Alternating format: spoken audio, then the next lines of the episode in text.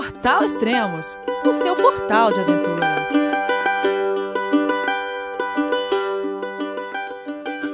Bom dia, boa tarde, boa noite. Bem-vindo a Extremos, o seu podcast de aventura. Esse é o sétimo podcast da temporada 2016 do Everest.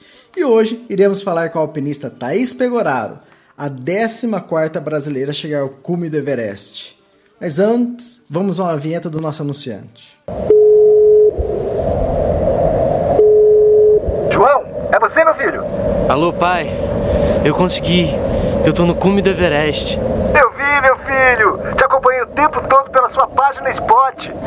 A família de produtos Spot utiliza tecnologia 100% via satélite para manter você sempre conectado em suas aventuras. Fale de qualquer lugar do mundo através do Spot Global Fone e utilize o Spot Gen 3 para estar sempre rastreado e conectado aos serviços de emergência. Desapareça quando quiser, seja encontrado quando precisar. Saiba mais em findmespot.com.br. Oi, Thaís, parabéns, tudo bom? Tudo bem, Elias? Boa tarde. Obrigada por mais essa oportunidade de falar com você e com o pessoal do Extremos. Ah, hoje é dia 7 de junho de 2016, 5 horas da tarde. Como assim boa tarde? No Nepal não é do...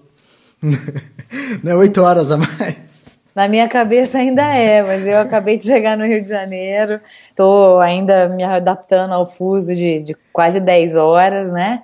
É, mas aqui na Cidade Maravilhosa é, é tarde. É, legal. E tá acordando de madrugada ainda? Eu, eu particularmente, ainda tô 4 horas da manhã, 3 e meia, acordo, fico uma hora no computador e volto a dormir. Deve ser o horário mundial do, do fuso, porque é o mesmo horário que eu acordo, totalmente desperta, como se fosse manhã, e, e esse horário mais ou menos que eu tô falando com você é dar um sono danado. Então, se eu falar alguma besteira, você dá um desconto, porque o fuso realmente mexe com a gente.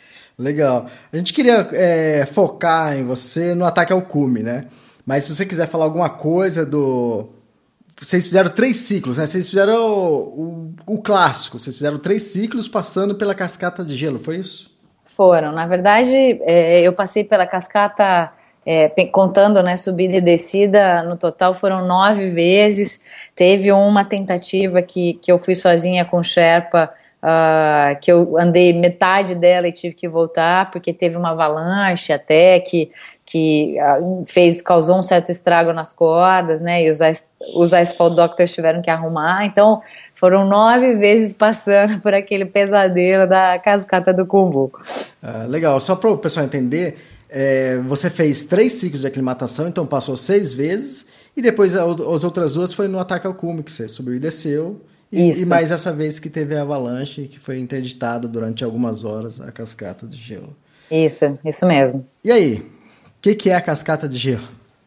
Cascata de gelo é um pesadelo na vida de um escalador é, que na verdade é impressionante como a gente começa a entender que tudo é uma referência para o cérebro, né? Então, meu primeiro contato com a cascata, que foi o primeiro ciclo de aclimatação, um ciclo só de reconhecimento, a gente foi até é, próximo do futebol field, que é, se, eu, se eu dividir ela em três pedaços, seriam dois terços dela.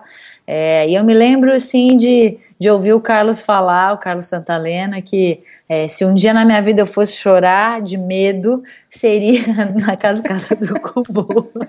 e eu chorei de medo, igual criança tem medo de monstro. Eu, eu chorei de medo, de, de tremer. É, com tudo aquilo que, que, que eu tive que, que absorver ali, né? Tudo aquilo eu digo, Greta, é, avalanche, barulho de avalanche, você não saber de onde está vindo, é, sequer era na cascata, né? Era às vezes no, no Nuptse, no Lotse, mas, mas aquele barulho é ensurdecedor e é muito próximo.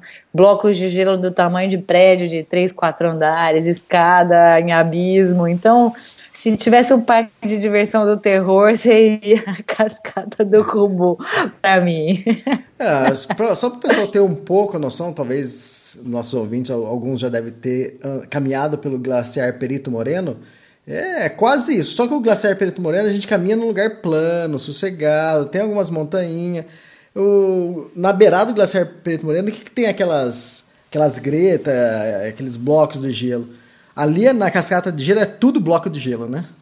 Não, tem, é, tem já uns blocos de gelo é, mais derretidos, né, que você consegue caminhar por eles. É, então reúne, assim, eu brinco de parque de diversão do terror, mas é, é muito interessante, né? É, é, um dia ali na escalada que você realmente se impressiona, você se dá conta que você está escalando mesmo, ao contrário de muitas montanhas em que você caminha, né, com crampon, mas não escala. Lá existem trechos de escalada, você realmente vive é, a beleza da, da escalada em gelo naquele momento. Então, se você consegue dissociar o medo, né, e aproveitar a experiência, ela é muito rica e é belíssima. As fotos feitas ficaram belíssimas, o contraste das cores das roupas dos escaladores com, com a neve é maravilhoso. A proporção do tamanho das pessoas para o bloco de gelo é de uma formiga no meio de um, de um é, oceano mesmo. Então, tudo isso mexe com a gente porque é muito fora da nossa realidade no Brasil e da realidade de outras montanhas que, que foram escaladas aí no, no meu projeto Sete Cumes. É, no total você ficou 60 dias lá. Ali passando a cascata de gelo, que quase um mês. Chegou em alguma passagem você notar que teve alteração da rota? O tempo todo, Elias, era impressionante como a rota se alterava. Em todas as vezes eu passei numa cascata diferente, né?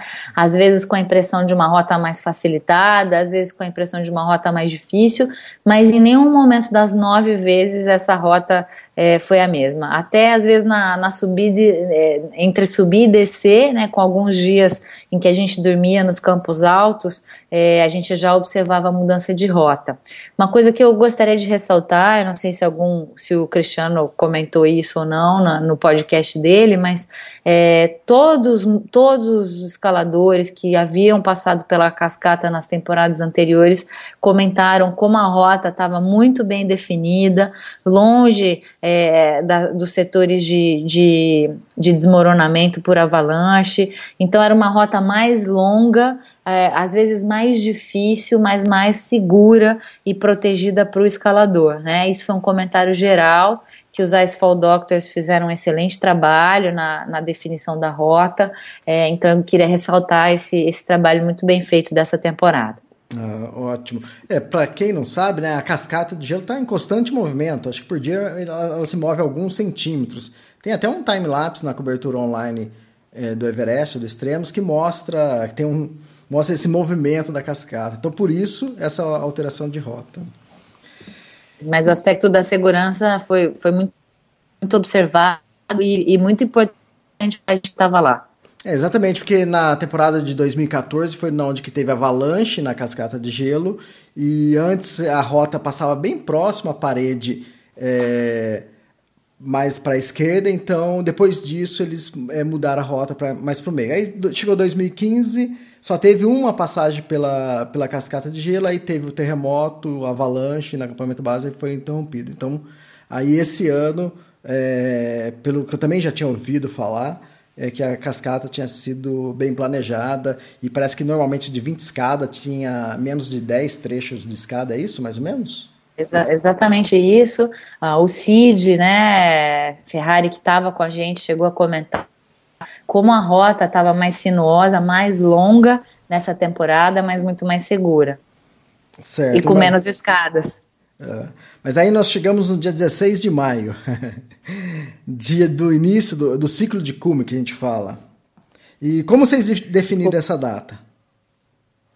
É, na verdade verdade, é, é, existia um prognóstico de janela no, a partir do dia 18 uh, ah, de maio. Essa janela andou, né? quando eu falo janela, eu me refiro ao dia, a possibilidade de um dia ataque ao cume com o menor, o menor índice de vento, né? Então, essa janela prevista era dia 18 correu para o dia 19 e a gente começou a planejar então que dia que era que precisava sair do campamento base para a gente estar tá, é, pronto para essa janela do dia 19.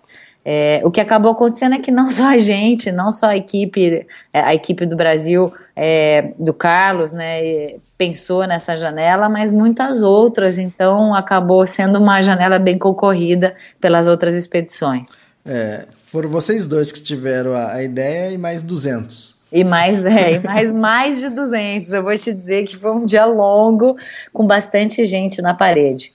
Interessante. Oh, então vocês saíram do campo base no dia 16 subiram direto pro, pro C2. Vocês já estavam aclimatados, não tem o porquê de parar no C1, né? É, não, a gente estava aclimatado, a gente já tinha feito isso, né? Estávamos nos sentindo bem forte, fortes, o, o clima contribuiu, então a gente resolveu ir direto. É, você lembra mais ou menos quantas horas do campo base pro C2? Acho que foram, se eu me lembro, por volta de 10 horas de atividade. Uhum. Aí vocês dormiram no C2, que o C2 é um lugar que tem uma boa estrutura, né? De, de cozinha, de barraca, de camp, tudo, né? Isso, a gente dormiu no C2 é, e eu te falei uma informação equivocada no, no, nosso briefing, Elias. Me lembrando agora, a gente descansou no dia seguinte, justamente por a gente ter ido direto para o 2 é, a gente resolveu descansar no dia seguinte, porque não ia ter depois descanso até a volta pro, pro, pro acampamento base, né? Então a gente parou no dia seguinte antes de continuar. Ah, tá. Então foi. Eu tinha anotado aqui na, na cobertura online os ciclos que vocês fizeram. Então vocês saíram no dia 15, foram pro C2, dormiram uma noite, foi dia 16. Perfeito. Aí no dia 17, vocês saíram pro. Aí dia 17, quando vocês saíram do C2 pro C3, vocês sabiam que não iam voltar mais. A gente sabia que não ia voltar e aconteceu um, um episódio interessante de compartilhar que foi uma nevasca. Uh, na verdade, uma nevasca não, um vento muito forte que entrou uh, nesse dia, né, do C2 para o C3. Uh, ah, para quem não sabe, é o dia que você pega a parede do Lotes, né? Que é uma, uma parede bem impactante, talvez tenha o mesmo impacto, teve o mesmo impacto em mim que, que a cascata pela primeira vez, uma parede bem vertical e longa. É, e esse vento não estava no, no forecast, na previsão de nenhuma expedição. Tanto que tinha muita gente subindo esse dia e pegou esse vento na cara e desestabilizou corda. E, e, e eu não percebi nenhuma equipe voltando, mas houve um desgaste físico e emocional muito grande nos escaladores que já estavam é, é, com um desafio grande pela frente, que seria o ataque ao cume. Né? Então desgastou bastante a gente, foi muito difícil, é, mas a gente conseguiu chegar bem no campo 3 e, e sem nenhum tipo de, é, de arranhão. O... A parede do Lotz era tão imensa e assustadora, pelo que eu vejo em fotos, né? Imagina você pessoalmente lá, que vocês acabam dormindo quase que no meio dela, né? O C3 é quase no meio do, da cascata. É, é um acampamento desconfortável, né? Enfim, é bem na, na parede mesmo. Os escaladores que continuam subindo é, jogam a bolota de areia, obviamente sem querer, né? Mas jogam bolotas de areia que batem na, no teto da sua barraca. Então você está literalmente na rota é, e num, num declive uh, com vento, com a, a, toda aquela aquele cenário instável de uma barraca num lugar que não devia estar, né? Então não é um lugar onde você quer ficar muito tempo, é um lugar difícil de dormir, apesar de, por outro lado, ser onde a gente começou a usar o oxigênio, né? Então, talvez depois de, de muitos dias eu tenha sentido um conforto para dormir que eu não senti, não tinha sentido até então naque, naquela altitude. Pelo menos a vista é bonita. A vista é maravilhosa.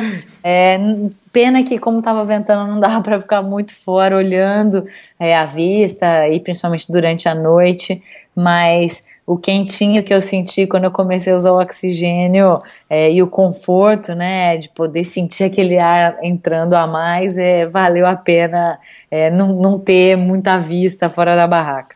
É, então, o momento onde você começou a usar oxigênio suplementar foi no C3. No C2 você não usou?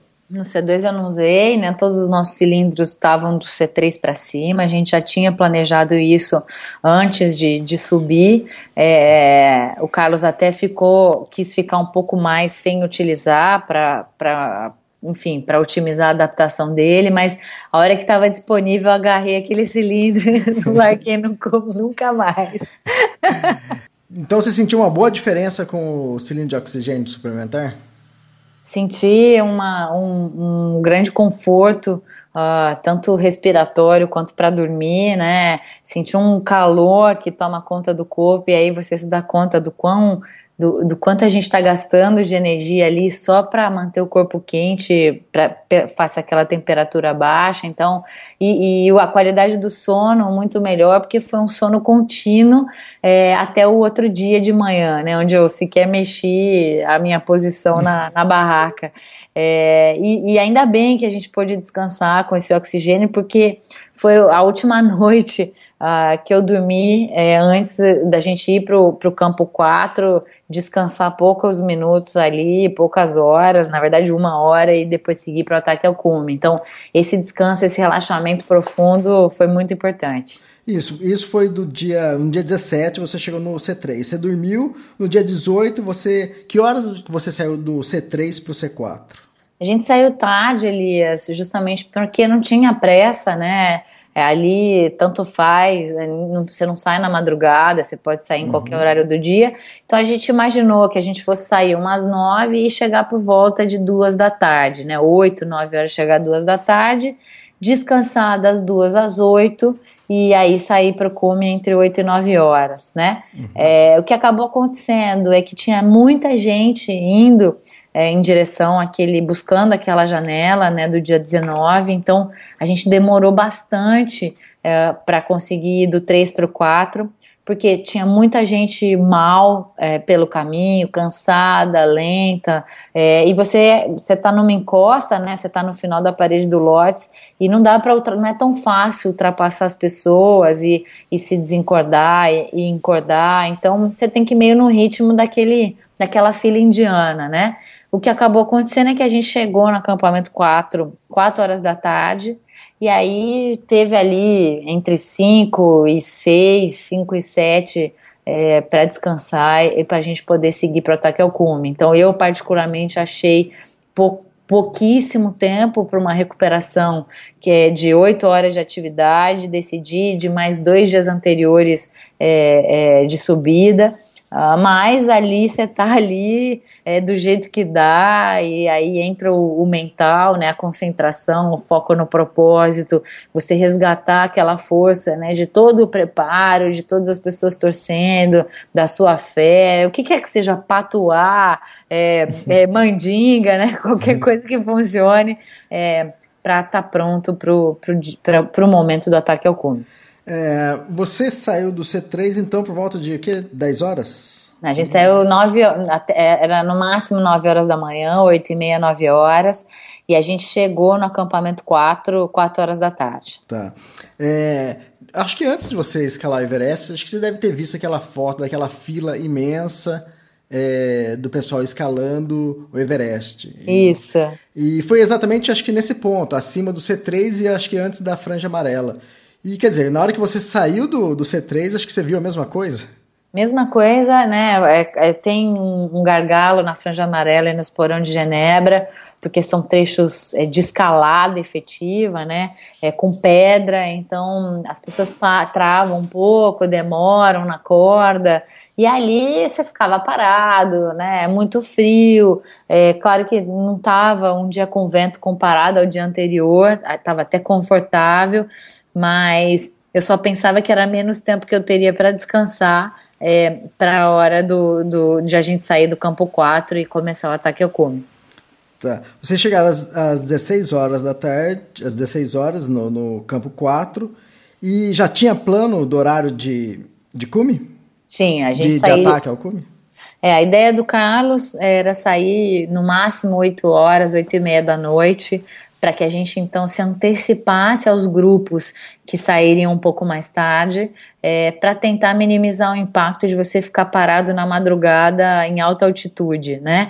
É, que acabou acontecendo, porque acho que todo mundo também teve a mesma ideia e tinham muitos grupos já escalando quando a gente começou, né, por volta de 9 horas da noite. Já dava para ver as luzinhas ali até a altura do balcone, é, que é, teoricamente, a primeira parada, né, da, da, da escalada nesse, nesse ataque ao cume. Já dava para ver um monte de lanterninha é, que já estava muito à frente da gente. Deve ter começado seis e meia, sete horas da noite. Exatamente. Só para o pessoal entender um pouco, antigamente o pessoal saía para o ataque ao cume do C4 por volta de meia-noite, uma hora da manhã. Aí, aí o pessoal começou a se antecipar, acho que talvez por fluxo de pessoas fazendo ataque ao cume, né? Começaram a se antecipar para as 10 horas, 9 horas, 8 horas. Eu conversei com o Pemba Sherpa, que você conheceu ele também, antes até do ataque ao cume, né? Que eu vi uma foto de vocês no campo base.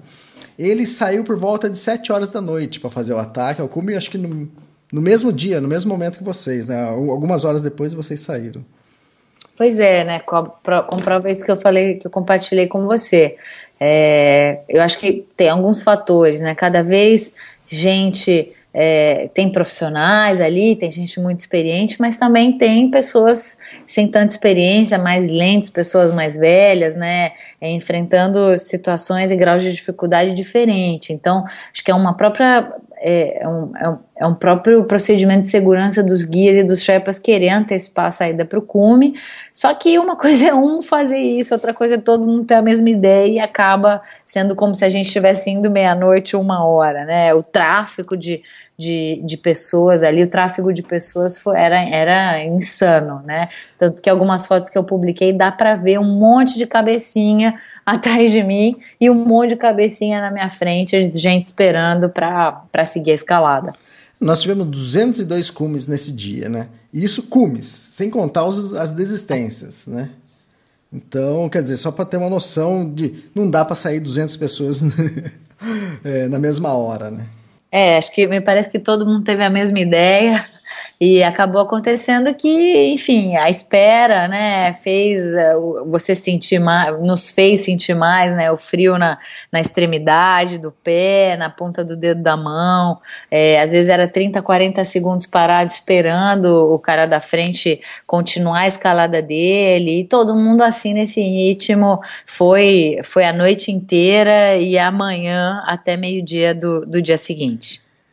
É, o... Vocês, antes de vocês saírem do C4, quer dizer, pelo que eu conversei com o Cid, vocês já tinham conversado durante toda a temporada, plano A, B, C, D, o que fazer. Porque normalmente essa escalada do C4 até o cume é feita em 10 horas e a ideia, o programado é descer do cume o C2 depois.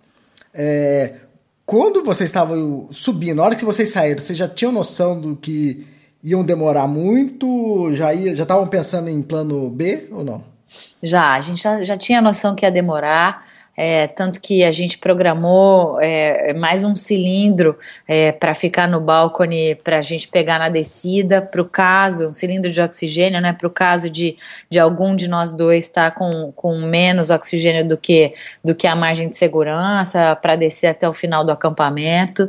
É, a gente eliminou a ideia de voltar até o C2 naquela mesma manhã, né? Uhum. A gente voltou para o C4 e dormiu no C4 para garantir uma descida mais segura é, para o C2. Então. Tá, espera um pouco, você já está adiantando. Tá bom, tá, tá bom, bom, tá bom. Tá é, bom. Uma coisa, qual foi o fluxo de ar que você usou no C3, onde você dormiu, e depois no ataque ao cume, do C4 para o cume? No C3 foi baixíssimo, né? Só para garantir aquela noite de sono. Eu acho que eu estava em meio ou um, uh, meio ou um, desculpa, meio ou um na válvula que na verdade significava quase dois. É, é, tinha um, a gente tinha, só explicando, Elias, desculpa. Existia uma válvula no cilindro e existia uma válvula na máscara. A do cilindro podia estar tá desregulada, então a gente ia pela válvula da máscara, né? Uhum. É, a válvula da máscara, que era que, que importava, estava é, mais ou menos em 1,5, 2, né? É, durante a caminhada e mais ou menos 1,5 para dormir. Ah, interessante.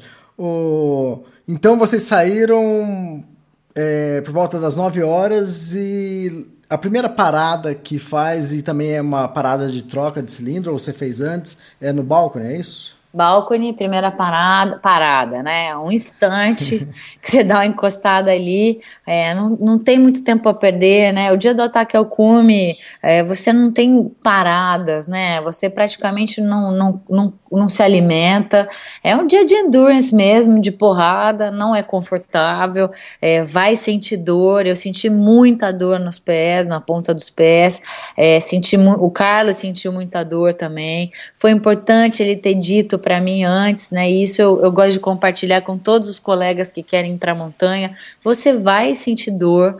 Isso não quer dizer que suas extremidades estão congelando. E é importante você saber disso para não apavorar, né? Eu vi muita gente apavorar lá, porque já é, já é muito detalhe, né? A roupa, a máscara de oxigênio, é, é a, o fato de estar à noite, uh, muitas vezes tem vento, então você começa a sentir dor, né? Aquilo, se, se ninguém te avisa que aquilo vai acontecer, é, é, é muito assustador, né? Então foi importante o Carlos ter me brifado não só sobre o que eu deveria fazer, mas sobre o que eu iria sentir. Isso foi muito importante. Você lembra quanto tempo mais ou menos demorou para chegar no balcone? Cara, é. mais ou menos, mais ou menos, tá? Então, pensando que o sol amanheceu por volta de quatro e meia, né? Já que o Everest é, o, é, a primeira montanha que recebe o sol.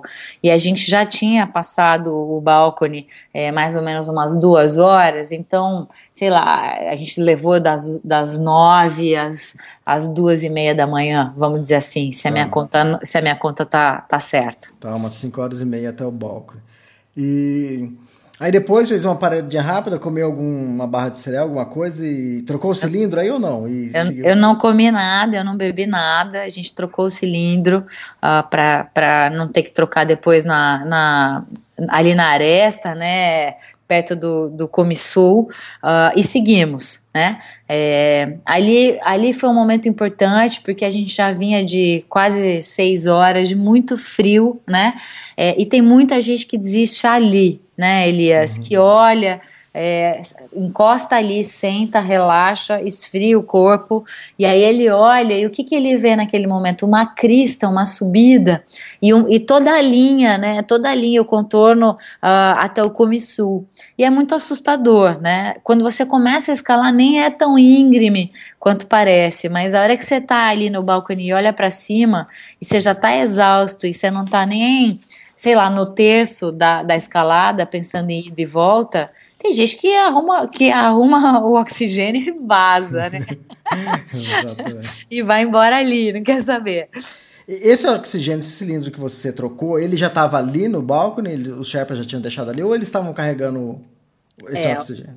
Na verdade, eu não sei exatamente se o, o cilindro que eu pus era o cilindro que estava com Sherpa ou era o cilindro que já estava ali. Mas uhum. a gente, mais uns Sherpas foram na, na frente e, e já tinham deixado o cilindro ali, pensando principalmente na volta. Ah, exatamente. O, eu conversei com foi o Cristiano Miller que falou que mais ou menos ali do balcone ele conseguiu ver as lanternas do pessoal subindo pela face norte. Você chegou a ver isso, Thaís? Não, ó, nem, nem pensei em olhar pro lado ali, viu? Na verdade, eu, eu olhava pra frente, parecia burro, burro com aquela vendinha assim, né? Eu só olhava pra frente pro chão porque eu tinha que fazer para não desperdiçar, assim, um, um, um, um, milésimo de um milímetro, um, um nada de energia, porque eu queria guardar tudo pro que eu tinha que fazer, né? E eu ainda brinquei com ele, eu falei, será que você viu ou você sonhou, né? porque também não tem como comprovar nada ali, se ele viu, se ele sonhou, se era estrela cadente, o que era que ele estava A alucinação, né, que é comum, né, ter uma altitude dessa. É, a narcóxia, ela causa ela causa efeitos que inimagináveis aí de, de, de, de, projeção, de fantasia nas pessoas, que é impressionante. Eu, eu preciso conversar mais com o pessoal, os brasileiros que fizeram o, cume, porque foi a primeira vez que eu vi alguém falar e realmente, você pensar assim, é, daria para ver sim o, o, as lanternas pelo pessoal subindo na face norte. Mas eu nunca ouvi ninguém comentar isso em livro nenhum e nem bate-papo, entende? Não, mas, mas, brincadeiras à parte, a gente fez uma conta pe pelo horário depois que, que o que o Rosier falou que chegou no cume, a gente fez uma conta e é bem possível que pudesse ser a equipe dele chegando.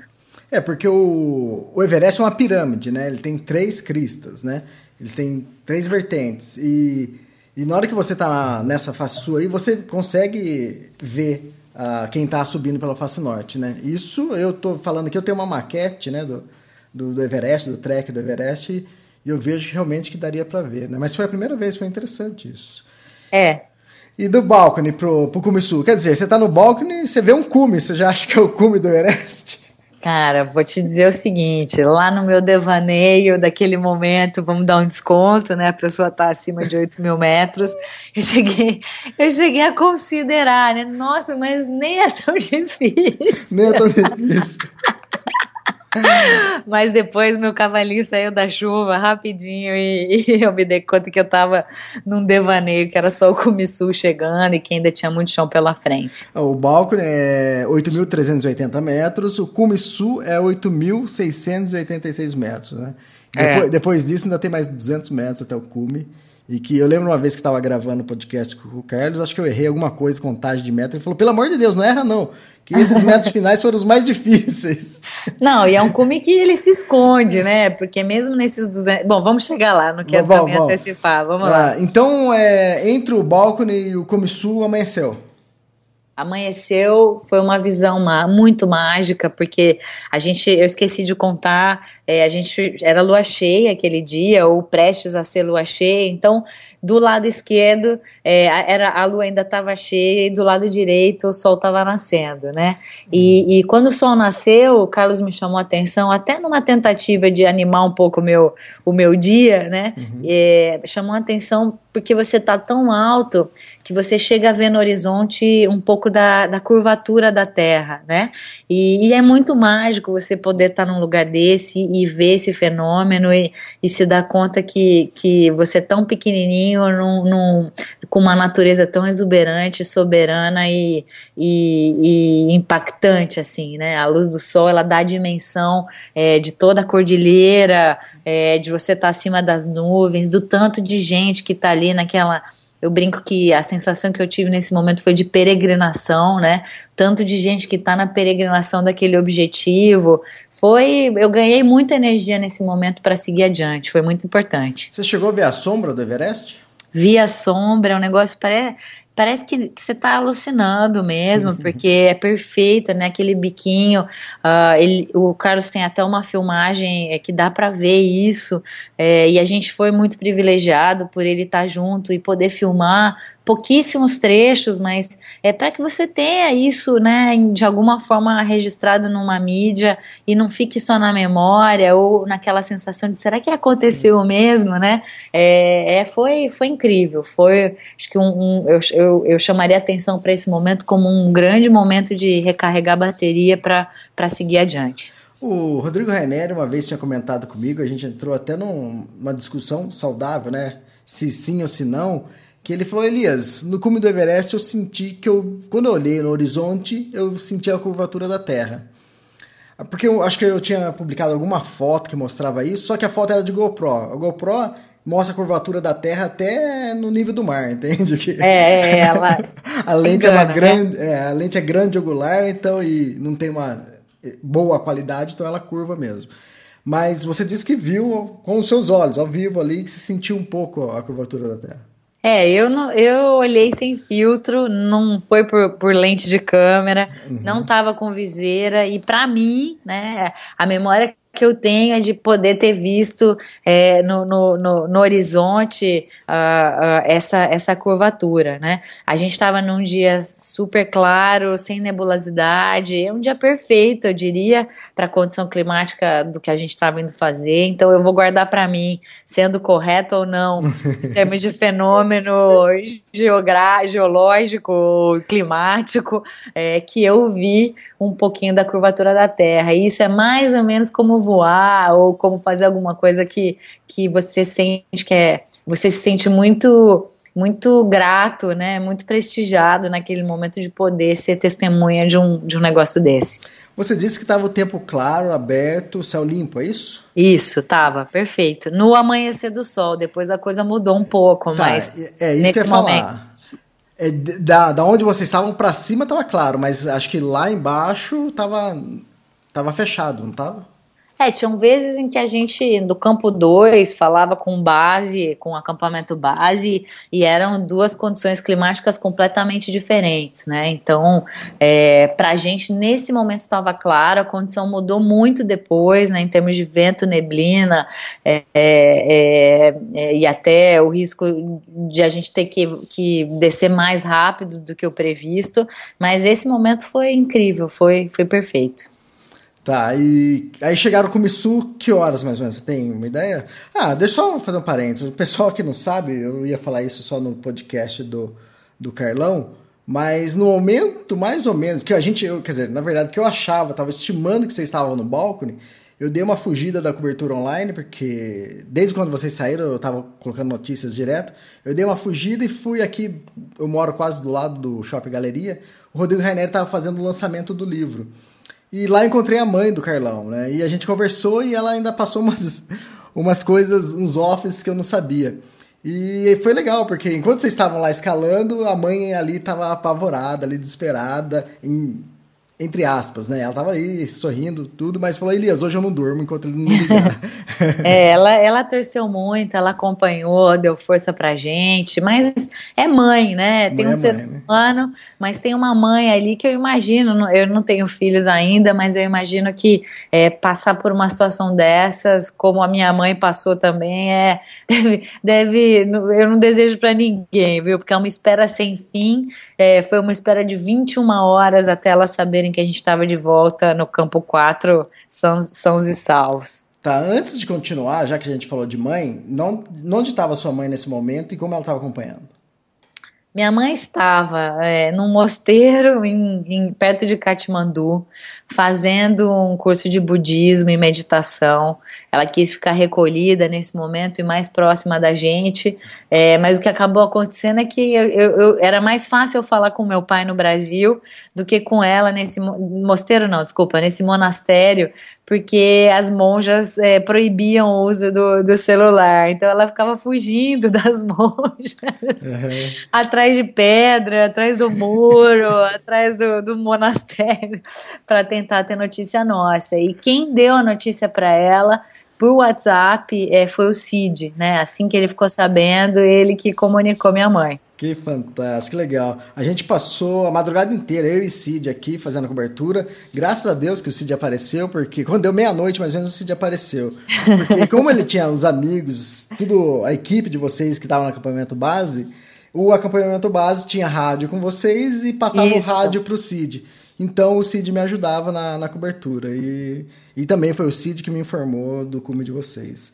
Não, foi maravilhoso porque eles também se solidarizaram assim com a situação do Cid de ter ido embora e, e tiveram essa boa vontade de falar com ele por WhatsApp e dar quase que a notícia real time. Então, acho que foi todo mundo privilegiado em ter o Cid participando aí da nossa aventura. É, ah, offline, né? Exatamente, mas é, a gente adiantou um pouco, mas a gente tá chegando no Comissu. Isso, vamos lá, vamos lá. E aí, que horas mais ou menos você lembra? Mais ou menos, porque vou falar aqui que a gente chegou a conversar em off, mas você falou que tem coisas que você não lembra do ataque ao cume?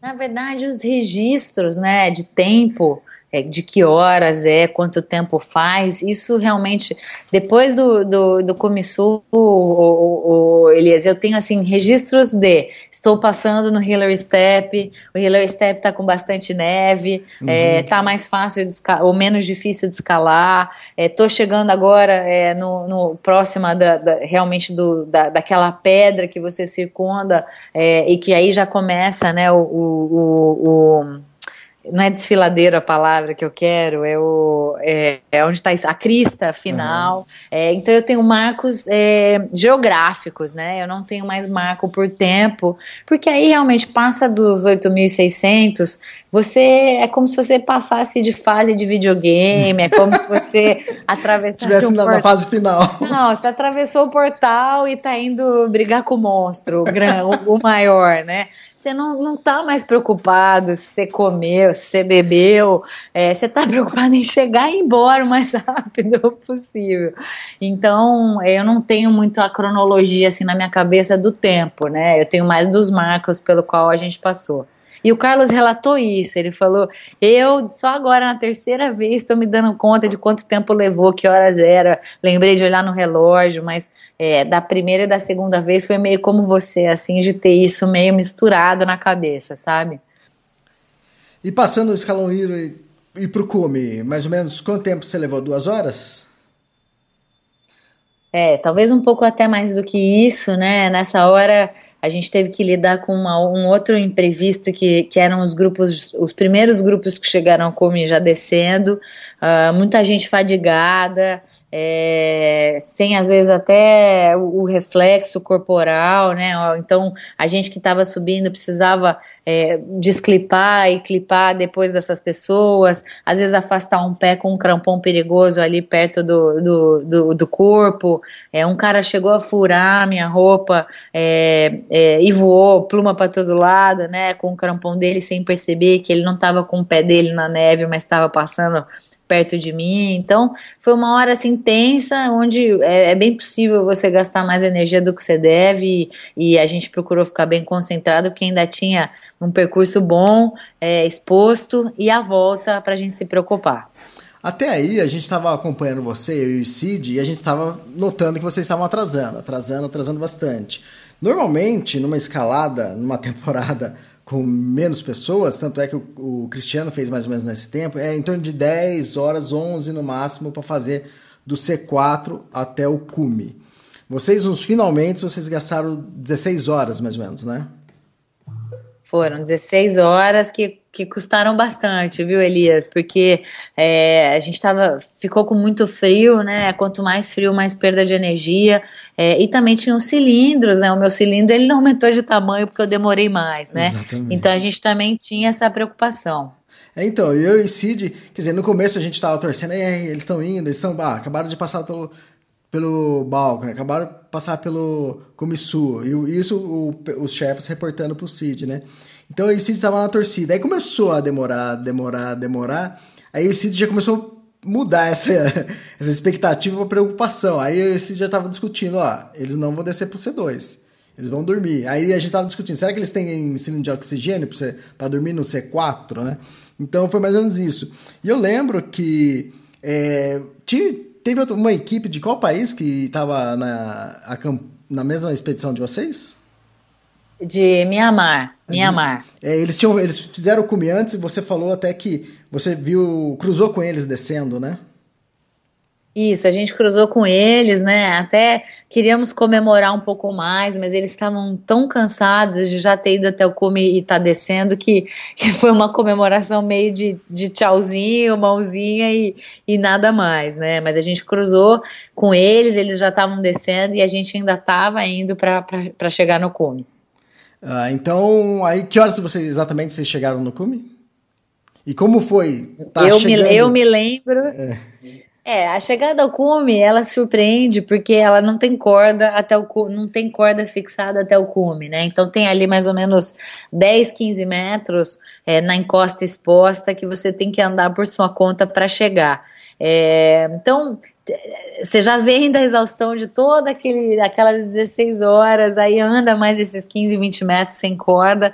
Então eu cheguei no cume, Elias, eu não consegui nem chorar. Né, eu dei um abraço no Carlos, dei um abraço no meu Sherpa, é, a gente tirou foto com duas, três bandeiras essenciais, né? O essencial. Uhum. É, o Carlos passou um rádio para o campo base e, é, e, e, foram duas as mensagens: parabéns e desce rápido, porque tem uma tempestade vindo. Então a gente, assim, foi um cume bem econômico, né? Foram 10, acho que 15, 20 minutos no máximo que a gente ficou ali. É, eu tomei um susto porque eu estava sentada, né, acho que segurando alguma bandeira ou tirando alguma foto. Aí apareceu uma equipe americana atrás de mim, subindo pelo Tibete, atrás literalmente, né? Um, um apresentador de televisão americano é, chamado Tim, eu acho que ele tem uma série é, de, que ele leva amputados para lugares hum. remotos ou, ou para o Everest mesmo. E aí tinha a, o cameraman dele filmando e eu vendo aquilo, eu já achei que eu tava muito louca. Falei, isso não tá acontecendo. e aí que eu quis ir embora mais rápido ainda. Eu falei, eu tô delirando, né? Tem gente brotando brotando, brotando atrás de e, e da onde tá vindo esse ser humano? E eram, eram as equipes vindo e subindo já pelo, pelo Tibete. Mas é tudo muito surreal, né? Como é que você está no cume de uma montanha, aí chega a gente por um país e para o outro. É, aí realmente a gente começou a perceber o vento apertando, tava muito vento, chegava a ser desconfortável, né? Aquela sensação de ardor, assim, na parte da pele exposta. Eu tinha uma parte do rosto que era ali entre a, a viseira e a máscara de oxigênio, que eu sentia que estava fritando já do, do vento. Então eu falei, beleza, chegamos, não quero mais ficar aqui, vamos embora. Então, aquela coisa meio romântica, glamurosa, de clube do Everest, vamos celebrar e tal. É, eu, eu mais prática já quis falar, bom, beleza, gente, vamos lá, a gente tem agora mais 5, 6 horas pela frente de descida, vamos descer. E rapidamente a gente já se, se alinhou para começar nessa descida. Vocês chegaram mais ou menos meio-dia e 10, né, no cume, que eu tenho anotado aqui. E foi a primeira vez que aconteceu de a gente dar notícia. Não, antigamente, quando a gente começou a fazer cobertura online do Everest, a gente só dava notícia de cume pela manhã, no outro dia. Isso depois de quase oito horas que o pessoal tinha chegado no cume. Vocês chegaram no cume, 15 minutos depois a gente já estava dando notícia, já estava no ar notícia de vocês. Isso graças ao Cid e aos Sherpas que estavam reportando a ele, né? Quanto tempo vocês ficaram no cume? Acho que no máximo, Elias, 20 minutos. Ah, que fantástico. Foi, foi rápido, foi rápido. E também já estava tarde, né? Vocês precisavam descer rápido também, né? Precisava descer, a gente tinha notícia pelo rádio de, dessa, dessa, desse, dessa, tempestade vindo, já era tarde, né? Então realmente foi rápido, o Sherpa queria ir embora.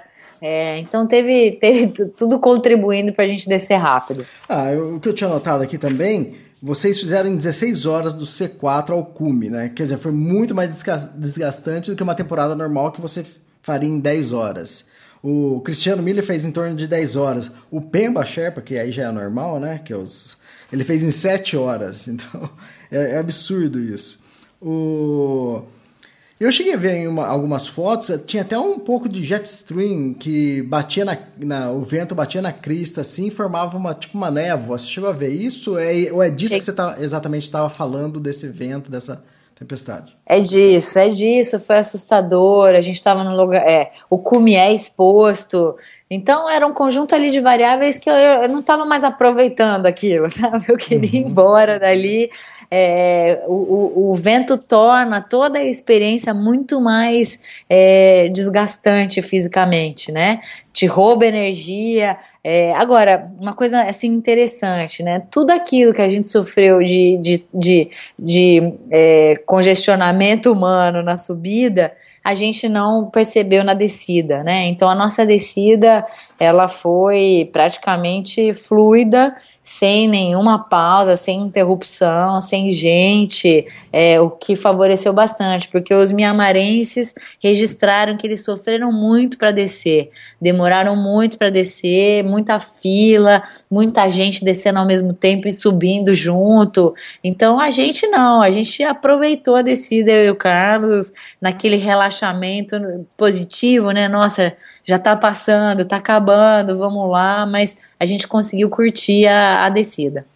É, e na descida você já sabia que ia dormir no C4. E outra coisa, fez alguma troca de cilindro na descida quando estava no balcone? Fiz, fiz uma troca de cilindro depois do balcone. Uhum. É, até assim, aí começa, né? Tudo aquilo que a gente lê na literatura, da falta de atenção e os descuidados, né? Não os cuidados, mas os descuidados. Eu, é, o Sherpa desceu na nossa frente, o Carlos estava é, um pouco para trás de mim e eu descendo sozinha. Ali sim, acho que já num momento mais de introspectivo, para me dar conta de tudo aquilo que, que, que, tinha acontecido, né?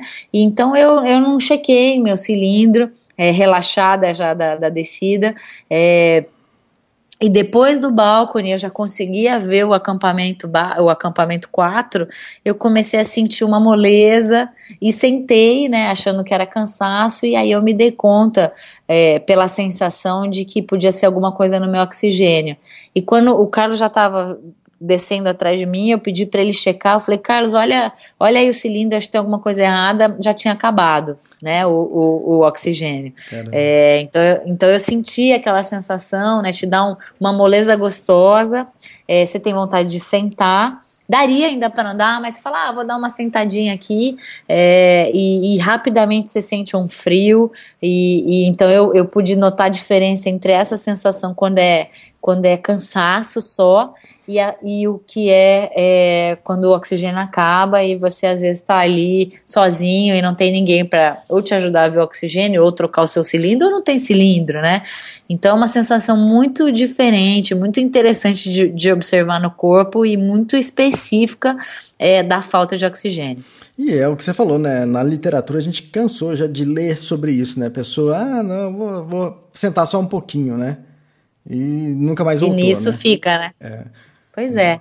E exatamente por causa disso, né? A pessoa também não deve ter notado, tinha acabado o oxigênio, sentou para descansar e o corpo relaxa, esfria e, e, dorme e não acorda mais, né?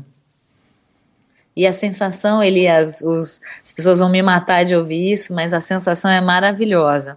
É uma sensação de relaxamento. E juro, se não tiver ninguém ali para falar, claro, eu não estava nessa situação, foi muito rápido. Uhum. É, eu sequer fiquei, eu sequer fiquei três, quatro minutos, né, é, ali até o Carlos chegar, mas o que eu senti ali, eu consigo entender é, o que faz a pessoa ficar sentada e não querer levantar, né? Imagina alguém que está andando já há muito tempo sem oxigênio, não se dá conta, se sente cansado, senta e fica ali mais umas quatro, cinco horas é, sem ninguém se aproximar, né? Realmente fica, né? Aí acontecem as fatalidades. Você já está quase chegando, já está praticamente chegou no C4. É, entre você subir e descer, você chegou a ver algum corpo? Alguém morto? Só na minha imaginação. Conta aí, então. Conta. Não, não, não vi nenhum corpo. É, não vi nada de anormal, é, é, enfim, não vi ninguém machucado também. Eu vi, como eu falei, né? Eu, eu vi uma situação assim que até me assustou bastante: um japonês desencordado, rindo rindo sem parar, como se não, não, houvesse amanhã. E aí o Carlos me chamou a atenção, falou: esse é um efeito da narcóxia, né? A pessoa fica ali meio delirante, mas logo veio um Sherpa, encordou o cara e tal, né? Então, assim, Elias, para o nível de atividade e o grau de exposição, é, tinha muita besteira que poderia acontecer, né? É, aí para os para os místicos de plantão e quem curte mais esse lado espiritual da montanha ou é, que acredita, né, que sobe a montanha quem tem méritos espirituais ou méritos de outras vidas, sei lá, é, cada um com a sua crença. Todo mundo ali está muito protegido, né? Seja por uma força maior, chama de Deus, do, do que for a crença de cada um, mas para o que pode acontecer, está todo mundo ali muito, muito protegido. Então, pela face sul, você não viu. Tipo assim, não tô nem falando de algum morto dessa temporada, ó, antigo, entende? Porque pela face Também norte.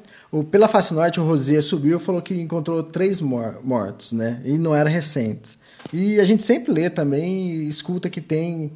Que é normal você encontrar isso pela face norte. E pela face sul eu tinha essa curiosidade. Já tinham falado para mim que, que normalmente não se vê, mas é só uma confirmação apenas.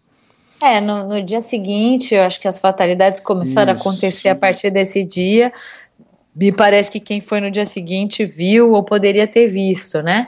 E há dois anos não, não chegava ninguém até o cume, então não tinha, não tinha morto para ver, não, ainda bem, porque eu não estava afim de ver nada disso. Exatamente. E dormir no C4, como foi dormir no C4? Porque você dormiu no, você dormiu no, no hotel mais alto do mundo, C4.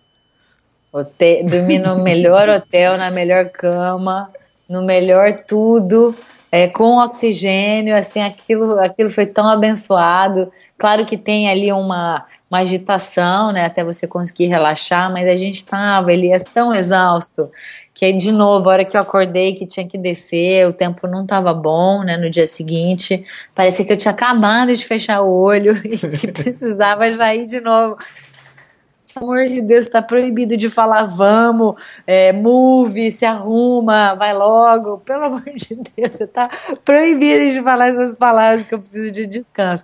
Mal sabia eu que eu só teria descanso três dias depois dali, quando a gente chegou no, no acampamento base. E no C4, você tinha um cilindro de oxigênio para você ou você utilizou esse último que você tinha?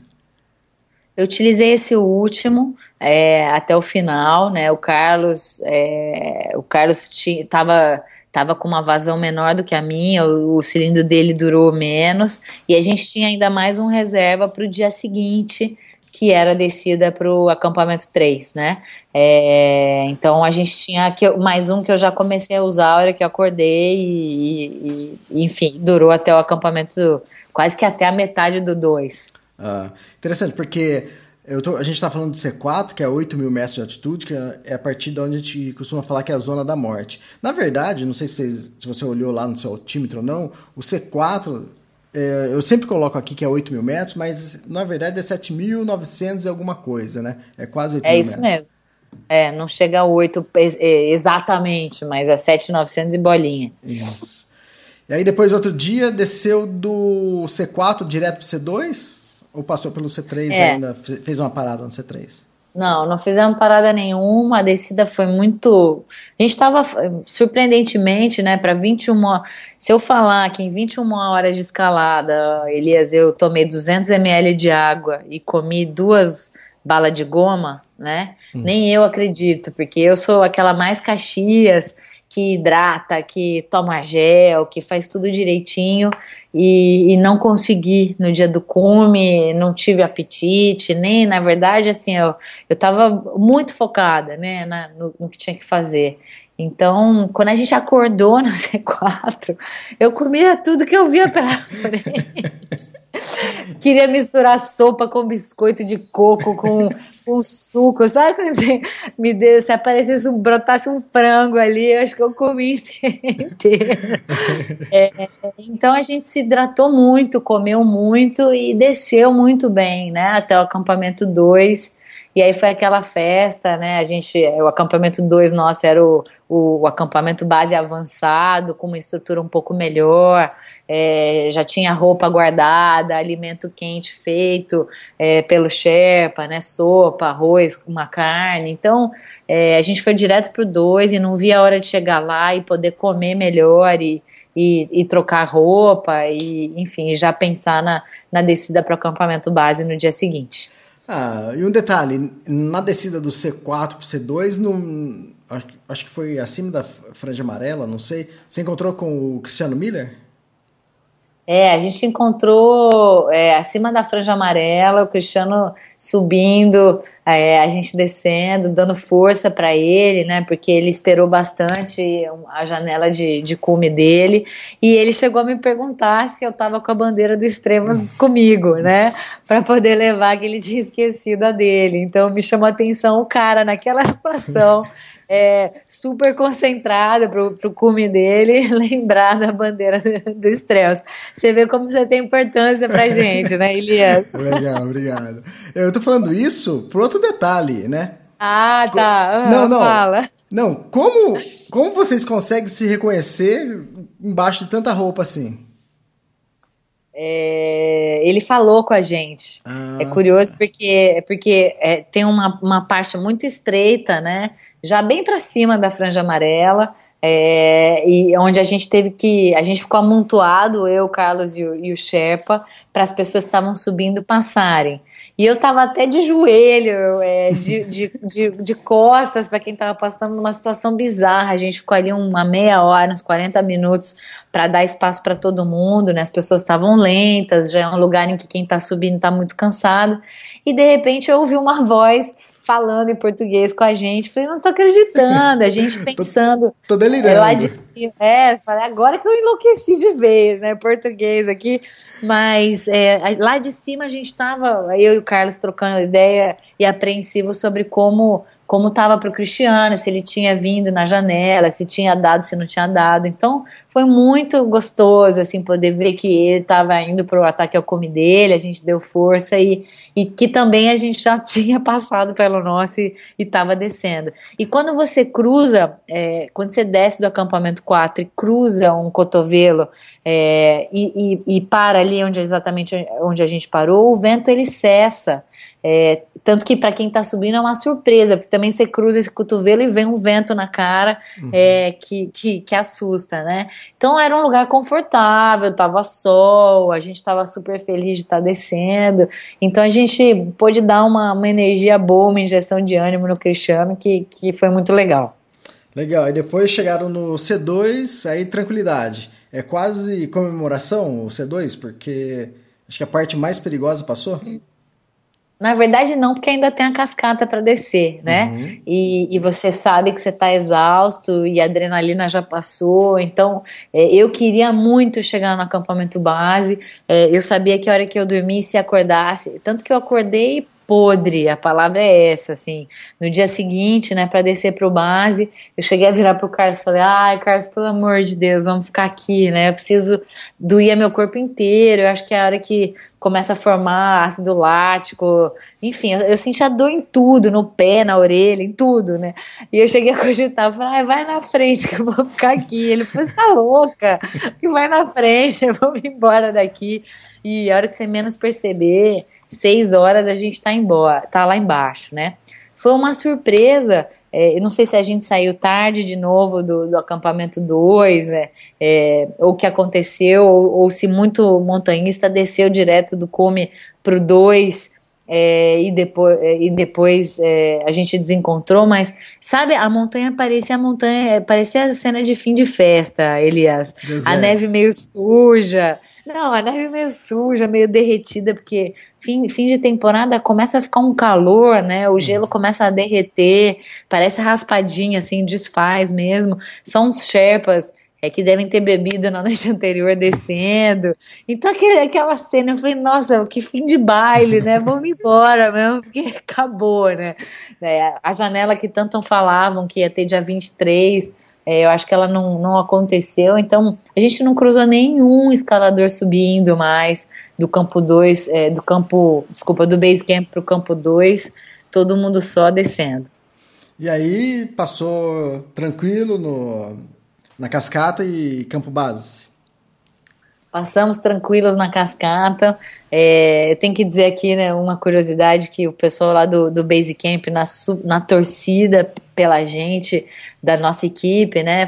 Falou que a gente concedia a gente um desejo é, que a gente poderia realizar, uh, é, que alguém iria levar para a gente na base da cascata, né? E só esclarecendo para quem está ouvindo, da base da cascata até o acampamento dava mais de uma hora de, de caminhada. Então eu pedi uma Coca-Cola, uhum. eu estava desejando uma Coca-Cola desde lá de cima e não acreditei muito que alguém fosse levar para mim.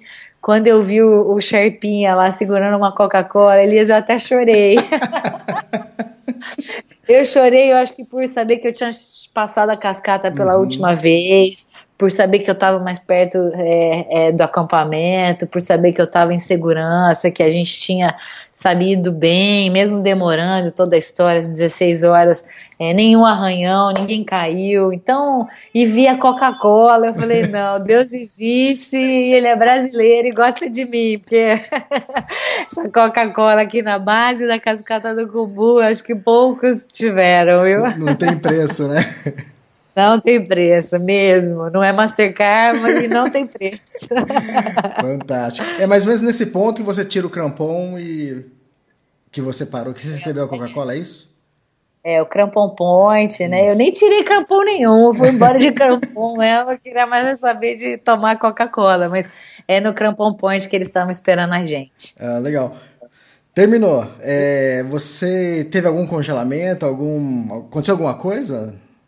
Você... Na verdade, eu, eu, tive um estiramento do músculo peitoral uhum. é, por tossir muito no começo da temporada. Eu cheguei a pegar aquela famosa tossezinha da, do kumbu, né? A e a kumbu coffee, graças a Deus passou, mas eu tossi tanto que estirei um, o que eles chamam de músculo intercostal. É uma dor indecente, mas não tenho o que fazer. Eu tô com ela até agora, já acostumei, virou minha dor amiga.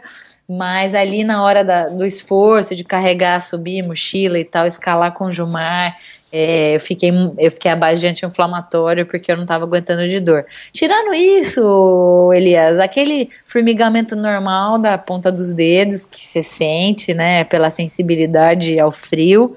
É, eu, eu, e o dedão do pé que eu não estou sentindo até agora, mas não é por congelamento, não. A, a bota pegou ali um nervo hum. da, da, da da, da parte de cima do pé, que eu esqueci como chama, e, e pressionou, então também vou ficar com essa sensibilidade um, alguns meses. Mas fui, fui no hospital lá em Katmandu, um excelente hospital por sinal, especializado em doenças de altitude, é, chequei tudo isso e, e, não tem nada, e graças a Deus, e, e, e, vamos, e aí era tempo só de comemorar. É, você chegou a comentar da, da Kumbukoff, que você teve até um estiramento peitoral né, no músculo. É, a Fátima Williamson, ela teve também a com Bukov, só que ela teve uma infecção, acho que mais grave, e ela teve que abandonar a escalada, né? Quer dizer, não é uma simples é, tosse, né? É, no caso, o, o que a gente lê e, e ouve, e, e, que a médica, até a médica lá do, do, do pronto-socorro do Basecamp me falou, é que a Kombukoff ela acaba sendo uma tosse oportunista que abre é, spread, abre espaço para outras coisas, né? Então, é, aí vem junto, pode vir junto uma infecção, ou pode vir junto, no meu caso, o estiramento pulmonar e e, e, e, aí levar uma consequência mais séria. Mas no meu caso, não, ficou só na tosse mesmo, é uma tosse bem violenta, é, é diferente, ela é seca demais e aquilo não passa e é incômoda, é bem específica, é bem característica é, é, é daquilo ali, né, daqui, da, daquele lugar. É. Mas é, foi só isso, nada, nada de grave, nada demais. E vocês desceram do, do acampamento base até Lucla a pé, de trekking? Pois é, né? É legal você ter perguntado isso. Na verdade, eu, eu implorei pro Carlos pra gente ficar um dia no base camp, porque quando ele acordou, bom, a gente chegou, né? Foi dormir. É, e no dia que a gente e no dia seguinte acordamos e ele já estava pronto para começar a descida, né? Arrumar as coisas, desfazer o nosso nossa barraca, nosso acampamento e descer. E eu implorei para a gente ficar pelo menos um dia ali, porque eu não tinha condição de pensar em andar naquele uhum. dia, né? Então a gente ficou um dia e aí depois a gente desceu a pé uh, de, de, do acampamento base para um vilarejo chamado é, é, Perichê. Uhum. Depois de Perichê, é, geralmente as pessoas fazem até Nanche, mas a gente decidiu é, investir mais um dia aí até Porsche, é onde uhum. a, a, a, o pessoal da Grade 6 tem um projeto social de reconstrução da escola é, e de algumas casas, até para checar como está isso e fotografar. É, então a gente andou até Portes, e Portes é interessante comentar, não sei se você sabe, é o vilarejo que concentra o maior número de pessoas que fizeram o cume do Everest, dos Sherpas. Uhum. É, acho que o vilarejo tem 80 Sherpas e 60 fizeram cume.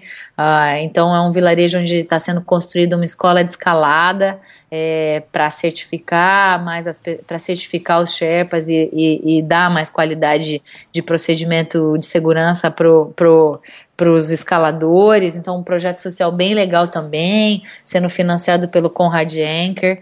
É, então a gente foi visitar isso e aí de lá a gente foi até Nanche e, e de Nanche até Lucla. É, o curioso, Elias, é que eu e o Carlos não cruzamos nenhum escalador na nossa descida. Nenhum. Mas não foi um para tomar uma cerveja junto. Nenhum. É, entre, nenhum. entre os brasileiros, tinha... vocês ah. foram os únicos que desceram até Lucla, né? Porque a Fátima Williamson não, foi resgatada. Ah. O Cid foi resgatado, campo base. O, o Cristiano Miller também foi resgatado. Ele tava com um probleminha no dedão do pé, mas ele aproveitou e pegou a carona de helicóptero. Vocês, então vocês não encontraram ninguém. A gente quis fazer a escalada clássica, né? Uhum. Que é subir e descer a pé.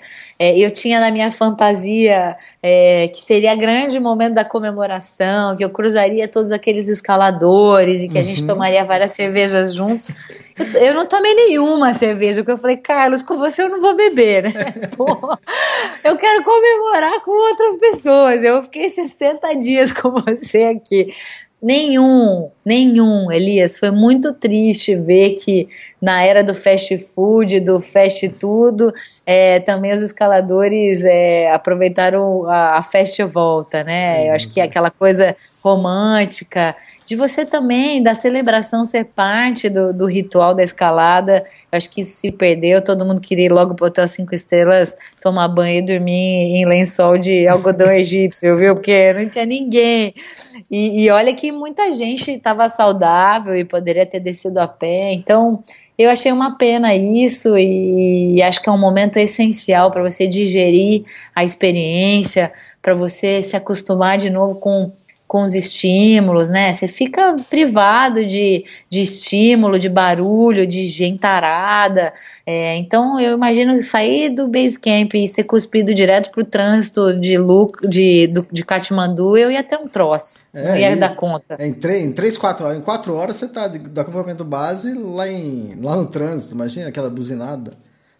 Não, não, não, não, eu acho que deve fazer mal mesmo, né? Deve bagunçar a ideia é, isso acontecer, porque foram quatro dias ali caminhando e muitas vezes sem nem conversar, o Carlos uhum. lá na frente, eu lá atrás, mas você se dando conta de tudo aquilo que foi vivido, é, dos aprendizados, das, das trocas, das suas fragilidades, das fragilidades das outras pessoas, né? Então, é, eu, eu achei uma pena, eu curti muito esses quatro dias. Você vai passando pelos vilarejos, o povo local realmente admira é, é, o feito, não fisicamente, né? Para os nepaleses subir uma montanha dessa é ter uma bênção, é, é realmente ser agraciado com, com uma, uma é, com uma abertura né, espiritual é, e vão te dando é, os lenços no pescoço, né, uhum. as famosas catas, querem tirar foto com você, é, perguntam muito sobre a experiência em si. Então, acho que isso não tem preço e,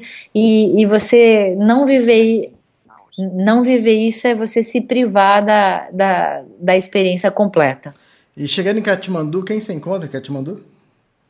Ah, Elias, foi tão emocionante, né? Minha mãe, minha mãe lá esperando, sentadinha no, no hall do hotel, segurando a bandeira do Brasil. Quando eu vi aquela cabecinha, aquele corpinho, nossa senhora, eu desabei, porque é, conviver, é, assim, eu não sou feminista nem nada disso, mas conviver só com homem por 50 dias, meu amigo, não é fácil.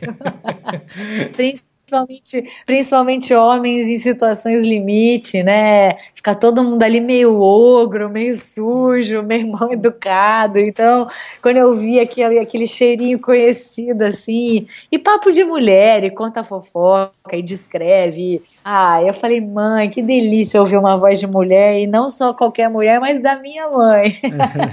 foi muito bom, foi muito bom, muito especial. Legal, e também nunca tinha ouvido falar de brasileiro, tipo assim, o a mãe, o pai, tá em Katmandu para receber. Normalmente, quer dizer, ficam todos aqui agoniados, né, esperando o filho chegar. Então, é interessante isso também. Legal para ela também presenciar esse, esse momento mais, essa notícia mais quente, né? Você acabando de chegar em Katmandu. E, você e encontrou... a emoção do momento, aí uhum. cruzar os escaladores depois e apresentar para ela. Ah, Foi legal. muito legal, muito legal. Você encontrou mais gente ainda, né, no, em Katmandu? Rosier. Katmandu, eu não conheci o Rosier pessoalmente, ele estava almoçando num restaurante, aí ele vira para trás e fala assim: Como você chama? Em português, né? aí, mas eu não liguei ainda o nome da pessoa, que para mim o Rosier estava no Tibete. Eu falei: Ah, tá, eu sou a Thaís. Ele, ah, eu sou o Rosier. Então foi super legal. Ele também ali, acho que querendo compartilhar com alguém, né, o que ele que tinha vivido, e já apresentei minha mãe, e aí a gente saiu de lá é, é, e foi para um um café, encontramos o Pemba, aí já encontramos uma escaladora da Guatemala, a segunda mulher, a Bárbara Padilha. E aí eu fui apresentando todas essas pessoas para minha mãe, ela falava: "Filha, parece que eu tô num filme, vendo todas as pessoas que sobre as quais eu leio e vejo nas redes sociais e, e tá todo mundo aqui concentrado. Então foi muito legal os três, quatro dias que a gente ficou depois em Katmandu também foi muito legal. Legal, você é a 14 brasileira a escalar o Everest, parabéns. A quarta mulher, né? Mas não acabou, né? Falta uma? Pois Pois é, né, é, é, é, igual, é igual jogo de futebol, né? Só acaba quando termina, dá para ter um gol contra nos 45 do segundo tempo. Então, é, eu só vou comemorar, eu, eu, eu não consegui, assim, comemorar direito o Everest, não por não querer, mas é parte do projeto, né? Minha última montanha agora em junho, dia 23, eu embarco para a Pirâmide Carstens, e aí, depois disso tudo, se tudo der certo lá, se Deus quiser, aí eu posso comemorar e relaxar e aproveitar um pouco. Mas só acaba quando termina, Elias. É, a gente está falando aqui, para quem não está sabendo, dos sete cumes, né? Você já escalou seis montanhas, o Everest foi a sexta, e agora falta a Pirâmide Carstens, que é na Papua, né? Exatamente. E esse Papua, projeto e esse projeto todo vai se concluir com sucesso agora em, na Pirâmide de Karsten. É, você vai fechar ele em menos de um ano, em um ano praticamente, não é? É, são exatos 12 meses e dependendo do dia que a gente fizer cume, se a gente fizer, né? Lembrando que lá também tem as suas particularidades, é, vão, vai ser, vão ser 12 meses e alguns dias. Mas vamos esperar eu ir e voltar para depois eu te contar mais essa, Elias. É, porque lá tem uns detalhinhos só de canibais, o pessoal costuma sequestrar, pedir resgate, dinheirinho para liberar, né? É, e, e, tem também o problema da guerra civil, é um país que é instável, a qualquer momento fecha-se a montanha, mesmo você tendo pago o, o teu visto. Então, assim, tem o desafio técnico da escalada em rocha, é, tem uma tirolesa lá para a gente é, vencer, tem a aproximação, porque a gente não vai de helicóptero, a gente vai fazer toda a caminhada pela, pela floresta, então é, só acaba quando termina mesmo, hein? Vamos, vamos torcer, mas é, só dá para contar a vitória depois que ela acontecer. Ah, legal, mas já foram seis vitórias, né? Então agora só resta uma para fechar os sete cumes. Deixa eu aproveitar e agradecer aqui que, para quem está ouvindo o podcast, onde estiver ouvindo, é, a capa desse podcast vai ser a Thaís com o Carlão segurando a bandeira do Extremos lá no cume do Everest. É a primeira vez que a bandeira do Everest chega no cume, a bandeira do Extremo chega no cume do Everest. Obrigado, Thaís. Obrigada a você, Elias, por ter tido a sensibilidade de mandar para a gente pelo correio. Foi um prazer levar a bandeira ao cume como símbolo de todo, todo o trabalho que você faz em prol do montanhismo brasileiro e internacional. Eu é que sou grata de poder fazer parte disso e, pelo que eu soube, levar pela primeira vez a bandeira ao cume do Everest, né? Isso, exatamente. Foi a primeira vez e das outras vezes eu não tinha conseguido, eu acho que eu não tinha bandeira, não consegui mandar, e depois dos últimos dois anos não teve cume, então, quer dizer, foi uma satisfação enorme pra gente. E eu acabei de receber agora, a gente estava conversando um pouco antes, você enviou a bandeira. Foi a primeira vez que eu vi a foto da bandeira lá no cume, então, obrigado e. E também obrigado pelo, pelo podcast. E agora a gente vai esperar a última montanha, a gente vai gravar o último podcast. Vamos com tudo, então, até a volta. Legal, Thaís, obrigado, sucesso aí na conclusão do projeto e a gente tá junto, a gente tá acompanhando você. Fique agora com a música que o Extremos usa como tema da conquista, sempre que um brasileiro chega a uma montanha acima de 8 mil metros. É a música do maestro Burkhard Dawitz com o tema Tibé. Obrigada por tudo e parabéns aí pela bandeira no Comida Everest. Legal, obrigado, Thaís. Obrigado, um abraço. Abraço, tchau.